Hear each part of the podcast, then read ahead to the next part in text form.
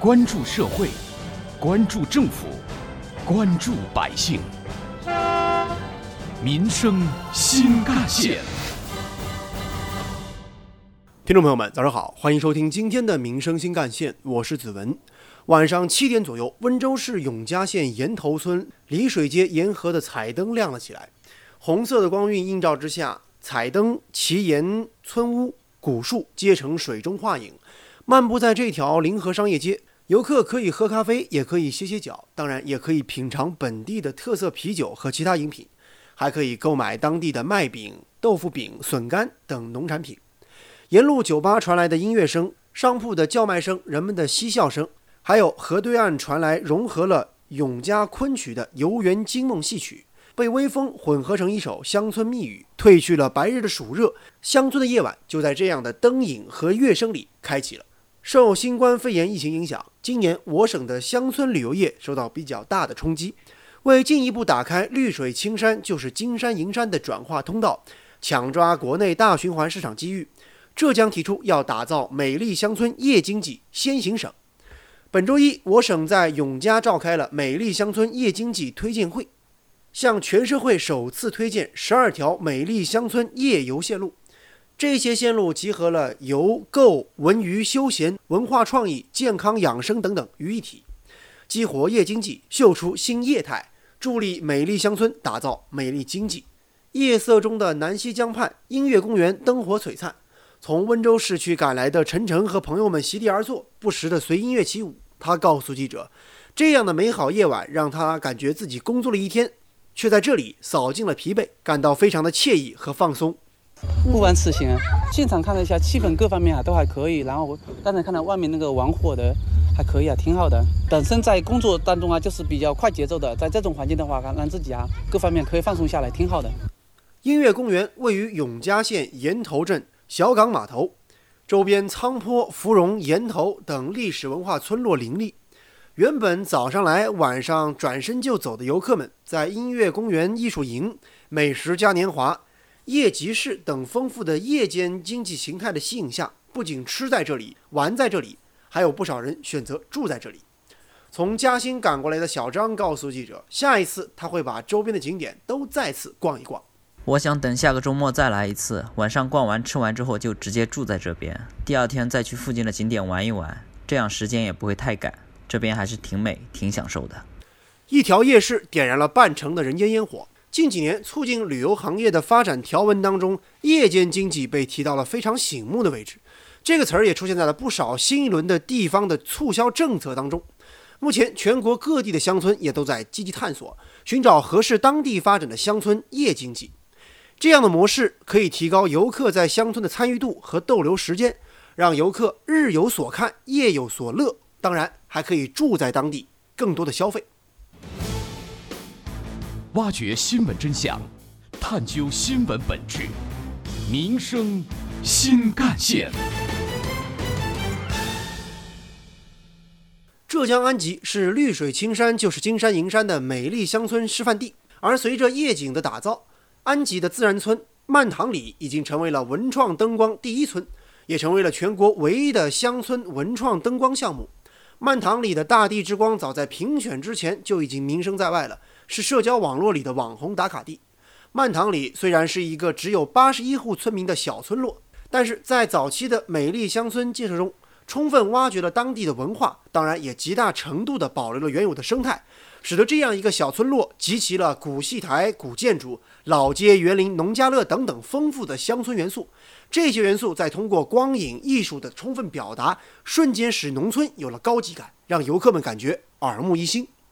依托美丽乡村建设以及临风街道国家级自然保护区的招牌，再加上当地高低起伏的村庄形态，二零一八年十一月，大地之光项目就在那里落了地。这个只有一点六平方公里的小山村。引进大地之光项目之后，把农家、茶园、山林自然之景，运用多重的立体光影技术、国画的手法，通过点线面的变化，塑造出一幅亦诗亦画的灯光水墨画，也将当地独特的人文地貌景观呈现给远近的游客。在杭州，夜经济当然也非常多彩，夜游博物馆、文化遗产点亮杭城。近年来，随着文博热的兴起，越来越多的博物馆开启了夜游模式，博物馆正在逐渐成为夜晚杭城的一道别样的风景线。除了休闲娱乐，给上班一族也提供更多接受历史文化熏陶的机会。一个多月之前，一场别样的博物馆奇妙夜就在杭州博览会博物馆内开启。近百年的古建筑在灯光之下，在人流之中，变成了西子湖畔的网红打卡点。杭州的会展在这里重启，杭城的夜经济在这里复苏。这是一场跨越近百年的古今对话，是新国潮的云集地，也是杭城会展人在特殊时期大胆创新的责任担当。正如资深记者、本台特约评论员叶峰老师所说。乡村经济是当前经济文化交流的一种创新形式。乡村夜经济这个概念一听就很让人振奋，它可以挖掘出更多的乡村价值，延长乡村旅游产业链，同时呢，也可以带动农民创业，增加经营的收入。另外，还能够吸引见惯了霓虹闪烁的都市民众，勾连起城乡以及民众的经济文化交流。我们浙江省的各地政府用理念和政策以及实实在在的措施开发乡村业经济，不仅仅是应对受疫情影响的农村经济，更是乡村振兴行动的有机组合。景点旅游模式向全域旅游跨越的今天，如何让远方的客人慢下来、留下来、住下来，来了还想再来，依然是一道摆在所有乡村旅游企业、景区面前的思考题，值得深思。对此，叶峰老师认为，乡村夜经济应当找准方向，因地制宜，而不是片面的追求雷同。需要注意的是，乡村夜经济不应该是流水线产品，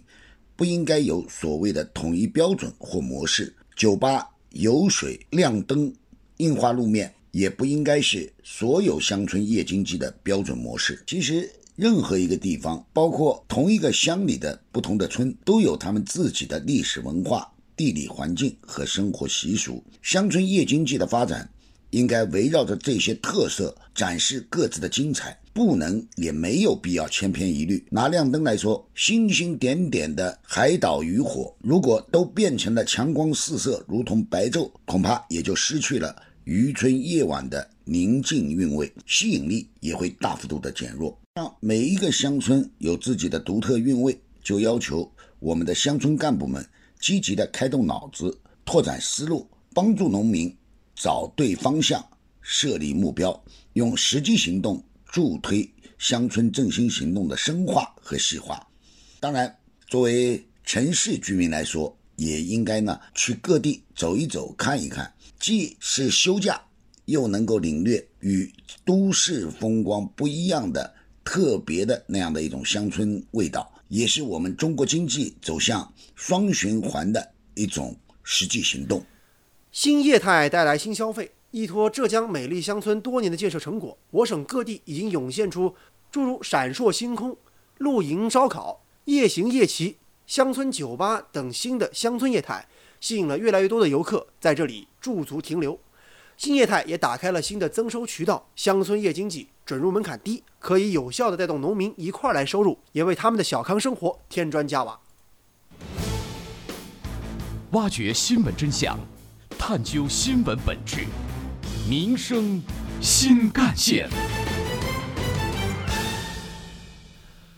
浙江省农业农村厅发展规划处处长杨元华介绍。这些带着乡音乡味的夜游线路，既拉长了乡村旅游的时间跨度，也延长了乡村旅游的产业链，增强了乡村经济发展的韧性和活力。